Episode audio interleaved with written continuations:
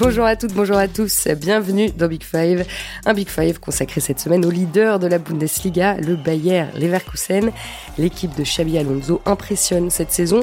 Aucune défaite, meilleure attaque européenne, un football créatif et séduisant. Bref, beaucoup de progrès un peu plus d'un an après l'arrivée du technicien espagnol.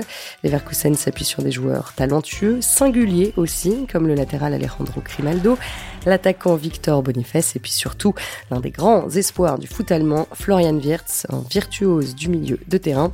Alors Leverkusen peut-il concurrencer? Le grand Bayern de Munich et décrocher enfin un premier titre de champion On va essayer d'apporter euh, quelques éléments de réponse aujourd'hui avec euh, Cédric Chapuis et Christophe Kuchli. Messieurs, bonjour à tous les deux. Salut Marie, salut à tous. Bonjour Marie, bonjour tout le monde. Voilà, vous avez le casting et le menu maintenant, on peut commencer.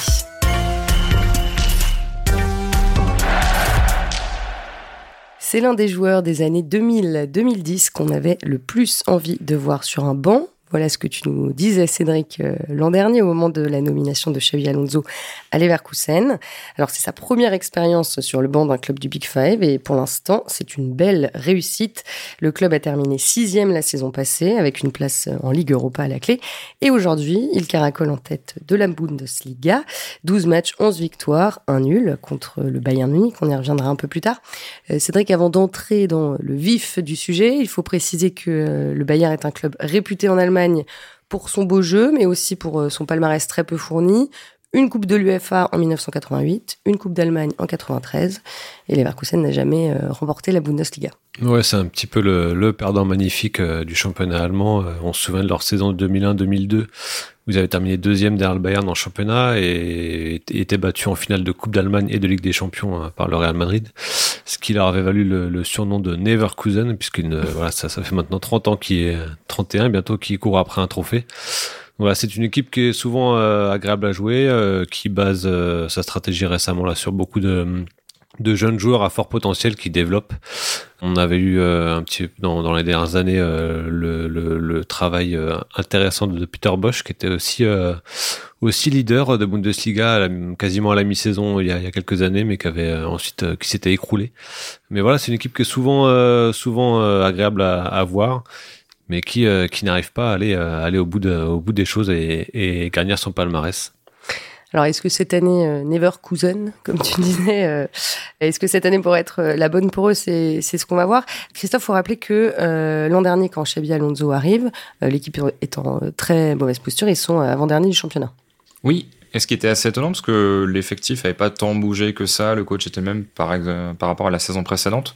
Donc du coup, on se disait, ah tiens, c'est bizarre, il y a une forme de retour à la normale attendue, sauf que ça ne venait pas. Donc du coup, changement de coach pour essayer de relancer ça. Xabi Alonso arrive de mémoire, je crois que c'est le quatrième bilan sur euh, la partie où lui coach.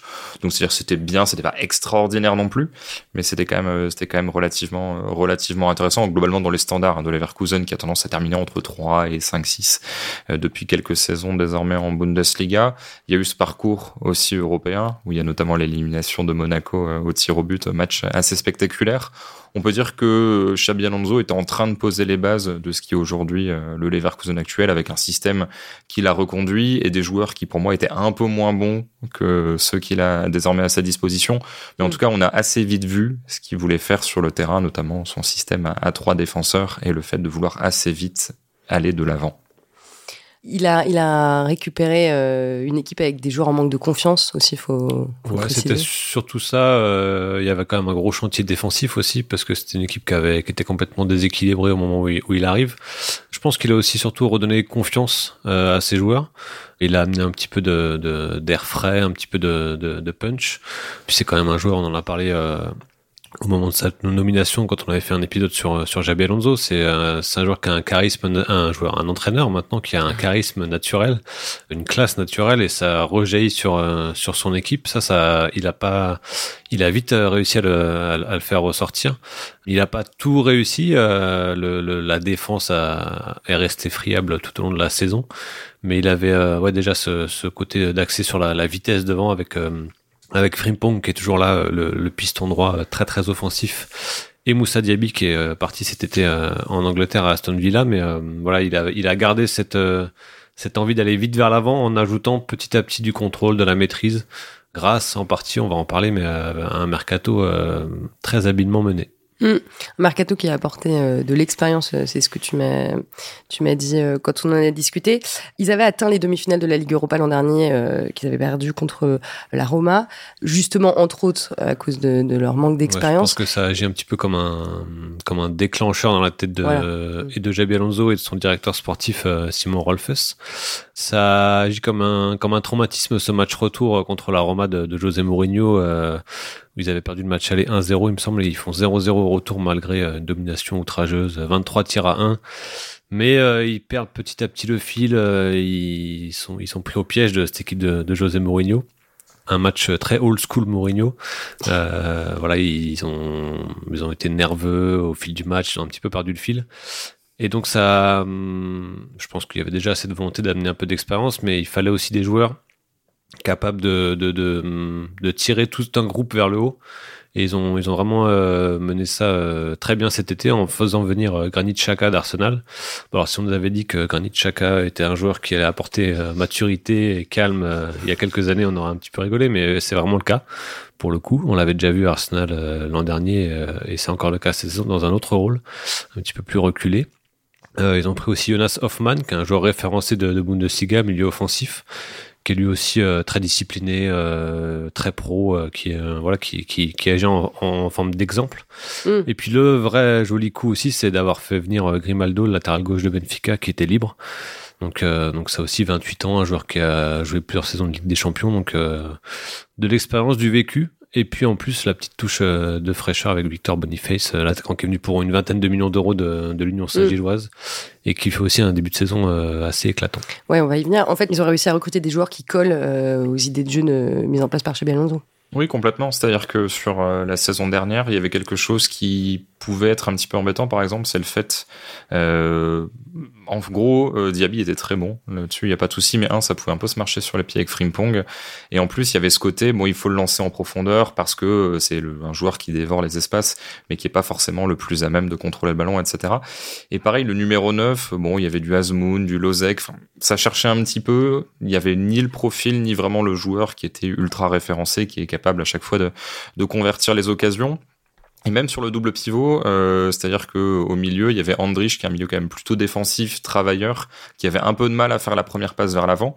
Et finalement, ils ont coché un petit peu toutes les cases. Ils se sont dit, ah tiens, Andrich, c'est bien. Est-ce qu'on peut pas avoir quelqu'un qui est un peu plus capable d'amener, alors même si Andrich c'est pas tout jeune, hein, mais amener de l'expérience du vécu européen et donc de faire cette première passe vers l'avant. Donc c'était Chaka.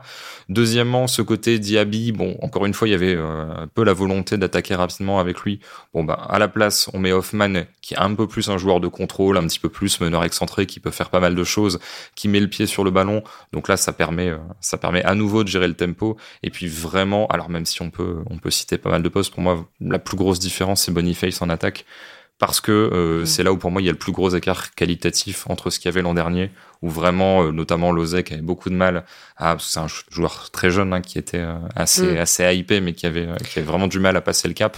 Là, Boniface est directement prêt pour jouer à la fois la Coupe d'Europe et, le haut de tableau en championnat. Alors il a 22 ans, il, il, est arrivé de l'Union Saint-Gilloise pour 20 millions d'euros cet été, donc c'est un attaquant nigérian. C'est quel profil de, d'avant-centre exactement euh, si on prend euh, la version euh, la version ultime, ce serait peut-être le, le, Romelu Lukaku version Inter, Inter Milan il y, a, quelques saisons. C'est vraiment un joueur en plus de de, de, de, de ce qu'il peut faire dans la surface, un joueur qui peut servir de point d'appui à son équipe, de permettre de, de, faire remonter le bloc juste en le trouvant par une passe, une passe un peu verticale en appui.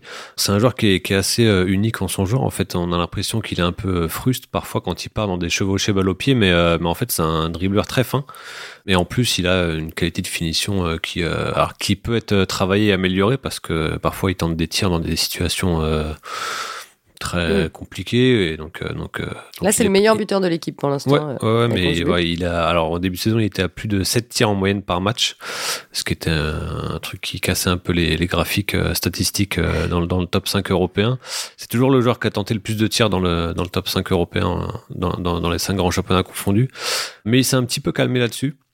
Et puis là aussi, je trouve qu'il y a déjà une vraie évolution dans son dans son jeu par rapport à ses partenaires, c'est qu'il lève plus souvent la tête. Vous pouvez le voir un petit peu s'entêter, s'entêter balle au pied quand il rentre dans la surface. Là, il a plus ce réflexe d'aller chercher un, partenaire en retrait, notamment Wirtz à qui il a offert quelques passes D récemment où c'était quand même bien inspiré. Et Wirtz faisait les appels déjà en début de saison, mais il n'était pas toujours servi. Donc ouais, il y a déjà une petite évolution dans son jeu et c'est vraiment un joueur un joueur qui fait avancer l'équipe et qui en plus euh, voilà peut tranquillement finir à sa vingtaine de buts euh, par saison. Oui, c'est vrai que moi la première fois que je l'ai vu au stade euh, l'an dernier, j'ai vu quelques fois avec l'Union Saint-Géloise et je me suis dit bon, il a l'air d'être assez costaud, on va lui balancer des ballons aériens ou des ballons dans les pieds où il doit essayer de tenir la position. Et en fait, il y a des matchs, il jouait quasiment faux numéro 9 et il décrochait vraiment, il faisait jouer ses partenaires, il arrivait à se mettre face au jeu, à lever la tête, à prendre l'information, à les servir effectivement, il y a moyen de, il y a moyen d'améliorer de 10-15% un peu, un peu partout. Mais rien que sa capacité à se créer des occasions, encore une fois, je pense qu'il y a 20 ou 30% de tirs qui sont un peu absurdes et que, voilà, ça n'apporte pas forcément grand chose. Mais la capacité, encore une fois, à faire peser une menace permanente, à courir, à se battre partout, même si parfois ça peut être un peu désordonné, même quand il est pas dans un bon jour, ça attire quand même la défense et ça libère ses partenaires. Donc c'est vrai que le bon Boniface va mettre un doublé, on va dire, il, euh, il a aussi fait jouer ses partenaires. Le mauvais, il va quand même un peu capter l'attention. Et du coup ses partenaires qui sont aussi tous un peu menaçants dans, sur le registre offensif dans pas mal de domaines peuvent profiter des espaces que lui va laisser rien qu'en se battant, en jouant de l'épaule et puis en courant un peu partout. Euh, juste pour que ce soit euh, bien clair, comment le Bayern s'organise en phase offensive? Alors c'est à la base un 3-4-2-1, donc avec Radeki dans les buts, avec euh, Kosonu, Jonathan Ta et Tapsoba ou Piero Incapié qui revient là de blessure en tant que central gauche. On a Frimpong et Grimaldo sur les côtés euh, en tant que piston. On a Chaka et Palacios qui étaient champions du monde avec l'Argentine euh, l'hiver dernier au milieu, qui sont deux joueurs très très intelligents et très complémentaires en fait. Et euh, on a donc euh, Wirtz et euh, Hoffman qui soutiennent l'avant-centre Boniface. Et il y a beaucoup de là où cette équipe a vraiment progressé aussi, c'est au niveau de la structure. C'est-à-dire que c'est une équipe qui aime récupérer la ballon très haut, beaucoup mieux et beaucoup plus souvent que l'année dernière parce que aussi euh, elle n'est pas déséquilibrée si ce premier pressing à la perte ne fonctionne pas. L'année dernière, il pouvait y avoir des, espaces un peu béants dans le dos du, premier rideau défensif. Là, c'est moins le cas parce que l'équipe est vraiment très structurée. Le bloc est très compact, très haut mais très compact. Donc ça, ça ça rend cette défense plus solide et en plus d'être redoutable dans le, la récupération ils ont quasiment doublé leur nombre de récupérations dans le dernier tiers euh, cette saison par rapport à l'année dernière. C'est l'équipe la plus redoutable de Bundesliga dans ce domaine-là euh, cette saison alors qu'ils étaient avant-dernier l'année dernière. Donc euh, donc c'est vraiment là aussi une, marque de progrès dans cette équipe collectif. Et voilà, la structure, c'est vraiment ce qui a été le contrôle, la maîtrise, c'est vraiment ce qui a été amélioré entre les deux saisons. En fait, c'est une équipe, alors en caricaturant légèrement parce que les joueurs sont jamais 100% alignés, mais qui passe de 3-2-5 à 5-2-3. C'est-à-dire que vraiment, il n'y a pas de temps passé en phase intermédiaire à essayer d'être en bloc médian. On va presser avec vraiment les deux pistons qui sont en fait des ailiers, hein, la plupart du temps, notamment Frimpong. Sur 95% de l'échelle de l'histoire du foot, il aurait été ailier. Mm. Euh, bon, là, aujourd'hui, il joue piston, mais euh, il défend assez peu. Et vraiment, on essaye de récupérer. Je voulais, pardon, je te coupe, mais je voulais vous demander justement euh, quelle différence il y avait entre les, ces deux pistons, Frimpong et Grimaldo? On va dire que Grimaldo, c'est plutôt un pied. Euh, c'est quelqu'un qui va mettre d'excellentes frappes de loin. Il en met beaucoup, des coups francs, et qui va délivrer des centres le côté quand même un petit peu latéral euh, classique, comme on peut avoir les Jesus Navas, etc., qui va dévaler dans son couloir et qui va vraiment enrouler des centres. Alors il est capable de jouer un peu à l'intérieur, de faire d'autres choses. On va dire que globalement c'est ça, alors que Frimpong c'est vraiment euh, quelqu'un d'ultra explosif, quoi. C'est un peu un Kingsley Coman euh, qui jouerait qui jouerait piston, quoi. C'est mm. l'un des joueurs qui dribble le plus en Europe, qui a vraiment des attitudes offensives d'attaquant et qui va marquer des buts parfois en arrivant au deuxième poteau à 5 mètres du but vide, quoi. Lui il a vraiment ce, ce profil d'attaquant qui va percuter, qui va jouer loin contre un. Là où Grimaldo va être un petit peu plus sur euh, je cours tout droit et je centre en bout de course, ou en tout cas voilà, je fais parler mon pied plus que ma capacité à, perturber l'adversaire. Je sais pas ce que ce que t'en penses. ce qui est, ce qui est, ouais, Frimpong c'est vraiment un, ovni euh, dans sa façon d'interpréter ce poste-là. Mais formé à Manchester City. Oui, exactement. Et euh, d'ailleurs c'est son profil assez unique a fait dire à Ronald Koeman, le sélectionneur des Pays-Bas, parce qu'il a été, il a été sélectionné récemment, euh, mais euh, tout le monde attendait qu'il soit euh, qu'il soit aligné en équipe des Pays-Bas, même si Denzel Dumfries est le titulaire inamovible de cette équipe-là. Mais et Coman disait que en fait, dans son équipe à lui, le rôle que joue Frimpong à Leverkusen n'entrait pas n'entrait pas suffisamment dans le cadre en fait parce que c'est vraiment c'est un attaquant ultra rapide qui joue euh, qui joue piston quoi. Donc c'est très c'est très intéressant à voir. Mais c'est aussi permis parce que Kosunu le défenseur central droit est capable de couvrir. Il y a beaucoup de travail de couverture de déplacement dans cette équipe là et lui peut couvrir le poste de latéral droit quasiment euh, quasiment. Donc ça, ça permet à Frimpong d'être vraiment très libre alors, il faut savoir que le Bayern Leverkusen possède la meilleure attaque du Big Five. J'étais assez étonné de, le découvrir. Merci à, nos amis d'Opta. Donc, meilleure attaque, toute compétition confondue. 66, 62 buts, pardon, en 18 matchs. Donc, ça donne 3,44 buts par match. C'est une stat qu'il faut quand même nuancer puisque euh, le Bayern a inscrit 13 buts en deux matchs de Coupe d'Allemagne contre des équipes euh, de division euh, bien inférieures. Ouais, même, même si en Allemagne il reste la deuxième meilleure attaque derrière le Bayern, euh, ne faut pas oublier Stuttgart qui est aussi une équipe très divertissante cette saison et très offensive. Mais oui, c'est une attaque vraiment qui marche un peu sur l'eau en fait. on parlait de Grimaldo à l'instant, il a marqué 7 buts en championnat pour une valeur expected goal de 1,6. Donc voilà, c'est un truc assez délirant et qui est évidemment pas tenable sur la durée d'une saison. Donc ça va forcément se calmer un peu à ce niveau-là, mais il y a beaucoup de réussite dans tout ce qu'ils font, du talent forcément mais aussi beaucoup de réussite. Euh, il y, a, des enchaînements techniques euh, avec Wirtz, on va en reparler, mais euh, qui est vraiment au cœur de la machine. Et hum, c'est une équipe qui est, qui est vraiment football, football total. On, aime la voir, on aime la regarder tous les samedis après-midi. Football popcorn, pour reprendre une expression chère à, notre collègue Dave Padou.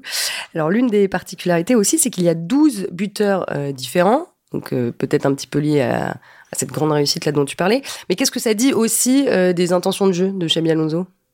Ce côté, tout le monde se, tout le monde se projette. Alors peut-être pas. C'est-à-dire que pour revenir à ce que je disais, le 3-2-5, etc. Pour parler très clairement, les trois défenseurs centraux vont accompagner, mais vont toujours rester là euh, très bas. Et pareil, les deux milieux, euh, Palacios et Chaka, encore une fois, ils accompagnent pour euh, garder une notion de bloc, mais eux aussi restent en couverture. Mais n'empêche qu'on attaque à 5 quand même. Donc c'est c'est quelque chose d'assez intéressant. Et puis ce sont des joueurs, encore une fois, on a on a décrit le profil des pistons sont des joueurs qui ont l'habitude d'aller dans le camp adverse, qui savent quoi y faire. Donc ça, c'est une première chose. Je pense que globalement, sur à peu près tous les postes, euh, Leverkusen sur le plan offensif a euh, dire le top 10% de la valeur offensive, c'est-à-dire que Boniface doit être dans le top 10% des attaquants qui euh, se procurent le plus d'occasions et qui frappent le plus. Frimpong c'est même le top 1% des pistons droits, Grimaldo ça doit être le top 2-3% des pistons gauche. Et même Wirtz et Hoffman sont quand même des joueurs qui sont vraiment tournés vers l'offensif, c'est-à-dire que il y a parfois des équipes où en fait le meneur de jeu ne frappe pas, par exemple, il se contente de faire tourner, etc. Là, vraiment, alors il y a un côté parfois un peu Bundesliga où les espaces sont un petit peu plus grands que dans d'autres championnats, mais tous ces joueurs-là ont cette volonté d'aller vers le but adverse et de tenter leur chance. Si on ajoute le fait que Grimaldo tire extrêmement bien les coups de pied arrêtés, ce qui en plus ne gâche rien parce que bon, il y a quand même des beaux gabarits derrière, donc du coup, ça permet de, de faire planer une menace un peu permanente et des frappes de loin, parce que les frappes de loin là aussi, on en revient à Grimaldo, mais il n'y a pas que lui, font souvent mouche. Chaka, essaye euh, régulièrement aussi. Euh, il a moins de réussite que Grimaldo, mais il essaye souvent euh, les frappes de loin. Et ça permet, n'empêche, ça permet de faire sortir l'adversaire. Parce qu'il y a des joueurs, on, les laisse frapper de loin. Là, Chaka, même s'il l'aimait pas, on se méfie quand même. Globalement, il y a une volonté, euh, je sais pas si c'est d'étouffer l'adversaire, en tout cas d'aller vite vers le but adverse. C'est-à-dire qu'il peut y avoir des passes latérales, mais parfois il y a des côtés, on va vite vers l'avant, vite vers l'avant. Ah, ça se referme. Limite, on va faire une passe en retrait, on va laisser un peu l'adversaire remonter, et puis ensuite là, on repart vers l'attaque et on, et on remet une passe un petit peu qui casse les lignes. Globalement, euh, on on n'attend pas. On mm. n'attend pas dès qu'on dès qu'on fait un peu tourner et que l'adversaire ouvre un espace, on fait directement cette passe qui casse les lignes, notamment vers les demi-espaces. C'est ce qui est assez fort, c'est que l'année dernière, on pouvait parfois avoir l'impression qu'ils étaient un petit peu coincés entre deux identités, entre jouer vite vers l'avant et aussi contrôler un petit peu le tempo, euh, parce que c'est quand même euh, un des un, des, un des thèmes chers à Javier Alonso, euh, ajouter ce contrôle, cette maîtrise-là en, en possession. Et là, ils ont garder cet aspect vertical, cet aspect direct dans leur jeu, tout en étant beaucoup plus contrôlé dans, la, dans le jeu de possession. Et pour moi, ce qui, euh, ce qui marque cette efficacité-là, c'est que euh, on voit rarement euh, les Varkusen buter face à des blocs bas, la fameuse construction U, où on fait un peu le tour du bloc adverse. Là, le fait d'avoir des joueurs axiaux comme Wirtz, comme Boniface, qui sont vraiment très verticaux, qui qui ont le permis de rater des choses en fait. Ils ont le droit de rater des choses parce que ce sont des joueurs qui ont un talent euh, supplémentaire et parce que la structure derrière, eux est suffisamment euh, solide et cohérente pour, euh, pour leur permettre d'avoir un jeu à risque. Et donc ces passes verticales-là, ces passes axiales, elles vont casser un peu la défense adverse qui est déjà étirée par le fait d'avoir des latéraux ultra offensifs. Donc il y a vraiment une menace multiple et pour l'instant c'est un petit peu sans solution pour les adversaires en, en Bundesliga. Alors le maître à jouer, euh, vous l'avez dit, euh, c'est Florian Wirtz. Il a 20 ans, 14 sélections déjà avec la Mannschaft, euh, l'un des joueurs les plus talentueux de sa génération. Pas le plus célèbre, 6 buts, 10 passes décisives cette saison, meilleur passeur de l'équipe. Je sais que vous aviez hâte qu'on parle de lui. pourquoi est-ce que ce joueur sort autant de l'ordinaire? Alors oui, j'avais hâte de parler lui parce que c'est mon joueur préféré. Mais bon, c'est pas parce que c'est mon joueur préféré comme ça, parce que c'est quelqu'un de ma famille. Si je, si je l'apprécie, c'est parce que c'est parce qu'il a un style de jeu. Euh, alors je sais pas si c'est à part, mais en tout cas, euh, son existence même met entre guillemets pour moi fin à un débat qui est le côté euh, bah, les numéros 10 sont morts. Bah, la preuve que non. Alors même si en soi il n'est pas 100% axial mais les numéros 10 à travers l'histoire n'ont pas forcément été toujours 100% axiaux. Lui il est un demi espace gauche mais il se déplace un petit peu partout.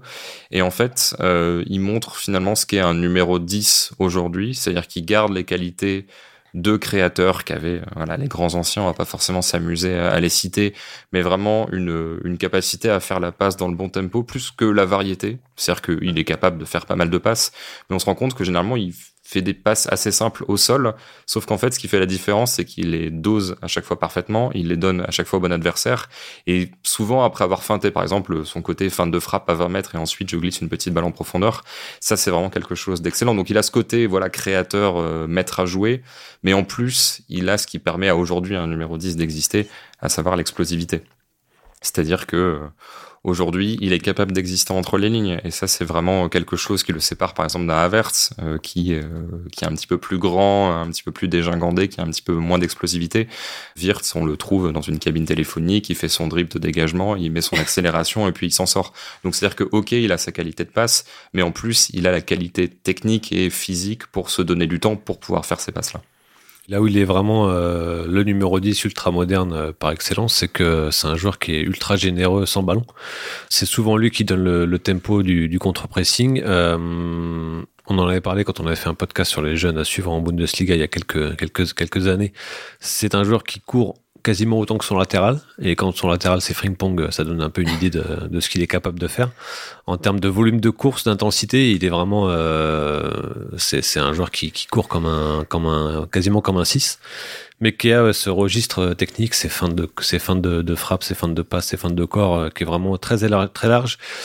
Et euh, on aurait pu penser qu'avec sa, grosse blessure euh, dont il est revenu en, début d'année, il, il aurait peut-être perdu un petit peu ce côté-là parce que c'est mm. pas évident de, revenir d'une grave blessure au genou et de, garder toutes ses capacités physiques. Ouais, rupture des ligaments croisés qu'il avait privé euh, du mondial. Notamment, ouais. Et euh, il aurait pu perdre un peu ça ou alors s'économiser quelque part, mais en fait c'est pas du tout le cas. Il continue d'être euh, d'être le joueur le plus le plus agressif sans le ballon quasiment, donc c'est aussi ça qui le démarque un peu des, des, des milieux offensifs de, de, de, de, sa génération quelque part, même si un Moussiala est aussi, euh, aussi généreux, mais, euh, mais euh, ça se voit moins, on va dire. Un, un, un Wirtz, il est aussi important avec le ballon pour son équipe que sans le ballon en fait. Bon, est-ce qu'il a quand même un petit défaut? Sur quoi il peut encore s'améliorer? Il joue dans une équipe qui est pas qui est pas très cotée même si elle est très agréable à voir jouer. Mais bah, si on compare à Moussiala, pas un vrai défaut ça. si, si, on compare à Moussiala, c'est un petit peu ça qui, euh, qui les sépare aujourd'hui. Moussiala a eu l'occasion de, de, de, de, faire des perfs en Coupe du Monde et en Ligue des Champions, ce que n'a pas encore su euh, eu l'occasion de faire Wirtz, même s'il a joué quelques matchs euh, quelques matchs européens, mais voilà, en Ligue Europa, il est dominant. Je crois que c'est lui qui a été le meilleur joueur de Ligue Europa la saison dernière, il me semble parce que dès qu'il est revenu, en fait, il avait, euh, il, a, il, s'est montré décisif, notamment en Ligue Europa. Peut-être, euh, peut-être euh, la prise de décision qui peut encore être améliorée, mais voilà, ça, on. Après, c'est un joueur de 20 ans, donc il peut évidemment progresser partout, mais c'est peut-être là, ouais. Je vais faire une réponse qui n'en est pas une, mais se tester face à plus grosse adversité, ce qui revient mm. à ce que disait Cédric, mais c'est-à-dire que c'est une chose d'être le gros poisson dans un petit bocal, faut mettre dans un plus gros bocal pour voir si ça restera le gros poisson ou pas. Peut-être que mm. niveau Coupe du Monde, niveau quart de finale de Ligue des Champions, on se rendra compte qu'il y a une marche encore supplémentaire à passer. Mais là, évidemment, on peut toujours exiger un petit peu plus de buts ou autre.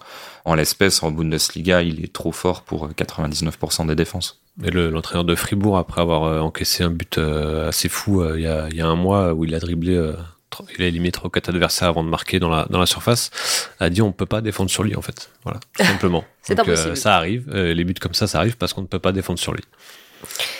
Juste un mot sur euh, Amin Ali, euh, l'ancienne euh, internationale espoir. Alors, il n'est pas titulaire, mais il est assez efficace quand il rentre en jeu. 5 buts et 8 passes décisives en, 15 matchs. Bon, la saison doit être un petit peu compliquée parce qu'il espérait sans doute entrer un petit peu plus dans les, dans les plans de Xabi Alonso, mais il continue de progresser.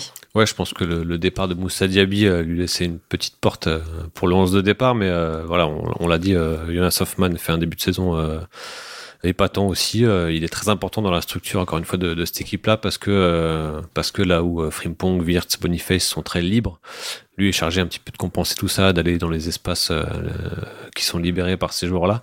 Euh, il fait quand même des bonnes entrées en jeu. Euh, il est, pas hum, démotivé. Euh, il vraiment, il dénote pas dans, cette équipe-là. Quand il rentre en jeu, il est toujours, efficace en plus. donc, donc c'est vraiment un bon point. Alors, il fait partie des joueurs qui devraient aussi partir à la Cannes en début d'année, puisqu'il a opté pour le Maroc. Il y aura aussi Boniface, Kosonou et Tapsoba dans ce cas-là.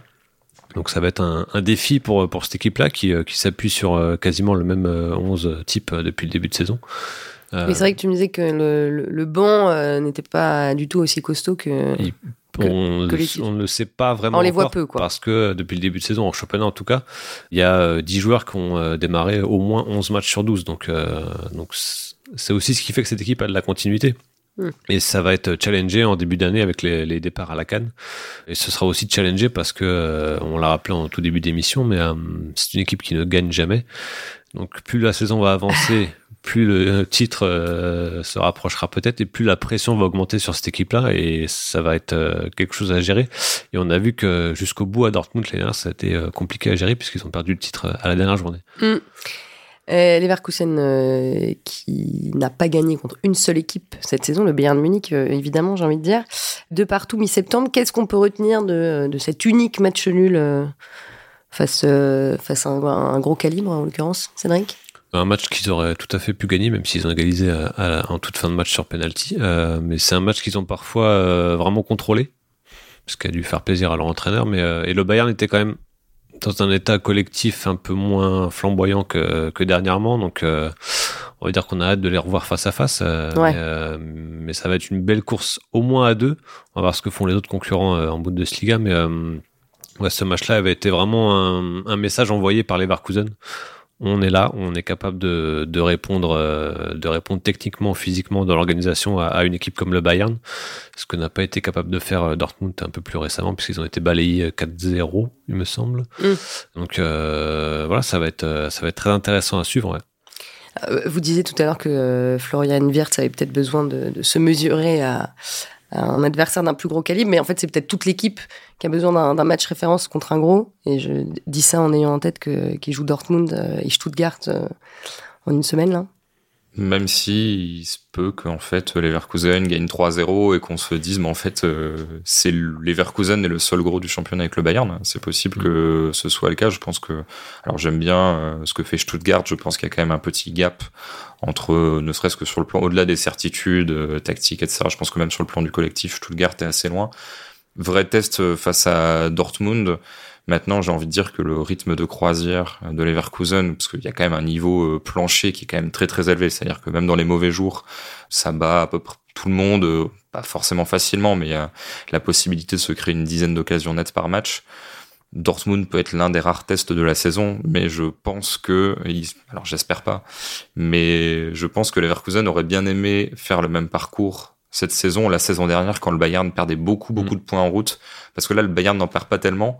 Euh, L'an dernier, euh, je vais pas dire qu'on aurait déjà parlé de titre, mais honnêtement, euh, Leverkusen aurait déjà fait le break. Mm. Là, pas du tout. Donc, à se demander si ça se fera pas comme euh, certaines saisons dans le championnat portugais ou le championnat néerlandais où finalement il y a un ou deux matchs qui décident de l'issue du championnat parce que euh, tous les autres, euh, il y a 10, 15 matchs qui sont gagnés face aux adversaires très très facilement. Mm. Justement, le, défi sera peut-être de garder ce niveau plancher pour les Leverkusen parce qu'il y a plusieurs joueurs qui étaient plutôt coutumiers de, de, de quelques erreurs individuelles, notamment derrière.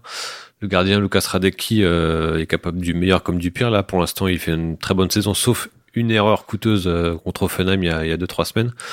Pour l'instant, les défenseurs centraux qui ont un jeu parfois à risque, très agressif sur le porteur, il n'y a pas d'erreur pour l'instant, mais ça peut, ça peut évidemment changer. Et là, il faudra voir comment l'équipe gère ça aussi, puisque voilà, la réussite sur laquelle ils surfent en ce moment, ils l'auront sans doute pas toute la saison, tout au long de la saison.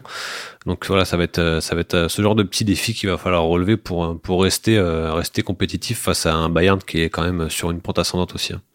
Mm. Bon, attention parce que ces derniers temps, dès qu'on parle d'une équipe dans Big Five, elle perd le week-end suivant. C'est une, une, stat vérifiée. Juste pour terminer, un mot quand même sur euh, leur parcours en, en, Ligue Europa. Bon, ils sont déjà qualifiés pour euh, les huitièmes de finale. Ils étaient dans un groupe euh, très abordable avec les Suédois de Haken, les Norvégiens de Molde et les Azeris de Karabakh. La Ligue Europa aussi, ça peut être un objectif pour la suite de la saison? Ça peut être un objectif. Euh, je pense pas que quand on regarde l'identité des derniers vainqueurs, euh, ce soit des effectifs qui soient forcément supérieurs à celui du Bayern cette saison. Et en plus, euh, Cédric en parlait très justement, le côté euh, assez peu de turnover pour l'instant, c'est quelque chose qui est permis aussi par le fait qu'il y ait la Ligue Europa. Et du coup, on peut, les joueurs qui jouent un quart d'heure, 20 minutes en championnat, qui rentrent à 3-0, peuvent vraiment s'éclater sur la Ligue Europa. Alors, je pense pas qu'il y aura non plus une équipe Ligue Europa jusqu'au bout de la saison et une équipe championnat. N'empêche que ça permet aujourd'hui à certains joueurs comme Adli qui autrement pourraient se poser la question d'un prêt, la question du temps de jeu. Là, aujourd'hui. Alors il y a aussi la question du management de Xabi Alonso, mais il y a 18-19 joueurs qui sont vraiment mobilisés et qui peuvent être alignés régulièrement. Et je pense, euh, parfois on se dit, ah, jouer sur tous les tableaux, c'est embêtant. Là vraiment, je pense que c'est une force au-delà du fait que beaucoup de joueurs ont les cannes pour enchaîner si jamais euh, ils étaient relancés et qu'ils devaient jouer deux matchs par semaine à partir des quarts de finale, par exemple. Ouais, puis le côté euh, traumatisant de la demi-finale de l'année dernière en Ligue Europa contre contre la Roma euh, peut peut aussi euh, pousser cette équipe-là à avoir de, de, hautes ambitions cette dans, dans, dans, la compétition. Et en plus, quand, encore une fois, quand on fait venir un Grimaldo qui a qui chassait les titres avec Benfica tous les ans, un Granit Xhaka qui est habitué au, très très haut niveau, forcément, ces joueurs-là, ils ont pas envie de, de, jouer pour être deuxième ou troisième de Bundesliga et d'aller en huitième de finale de Ligue Europa. Donc voilà, tout ça fait que euh, le Bayern Leverkusen peut être ambitieux et aussi en coupe puisque le Bayern a été éliminé, qu'ils ont un tableau plutôt ouvert parce que je crois qu'il y a un Dortmund Stuttgart euh, au prochain tour. Donc euh, c'est aussi ouvert de ce côté-là. Donc encore une fois, je pense que plus la saison va avancer, plus la pression va s'intensifier, la pression populaire et médiatique va s'intensifier autour de est-ce que cette équipe va enfin gagner un titre? Donc ça, il va falloir le gérer aussi de la pression et des euh, belles perspectives euh, pour le Bayer Leverkusen qui euh, joue donc le dimanche 3 décembre face au Borussia Dortmund. À ne pas rater. À ne pas rater. Bayer Leverkusen, une, une, équipe popcorn, on l'a bien compris. Merci beaucoup Christophe Kuchli et Cédric Chapuis. Merci aussi à Mathis Rouanet pour l'enregistrement et à Roland Richard pour le montage. Merci à vous de nous avoir écoutés. On se retrouve la semaine prochaine.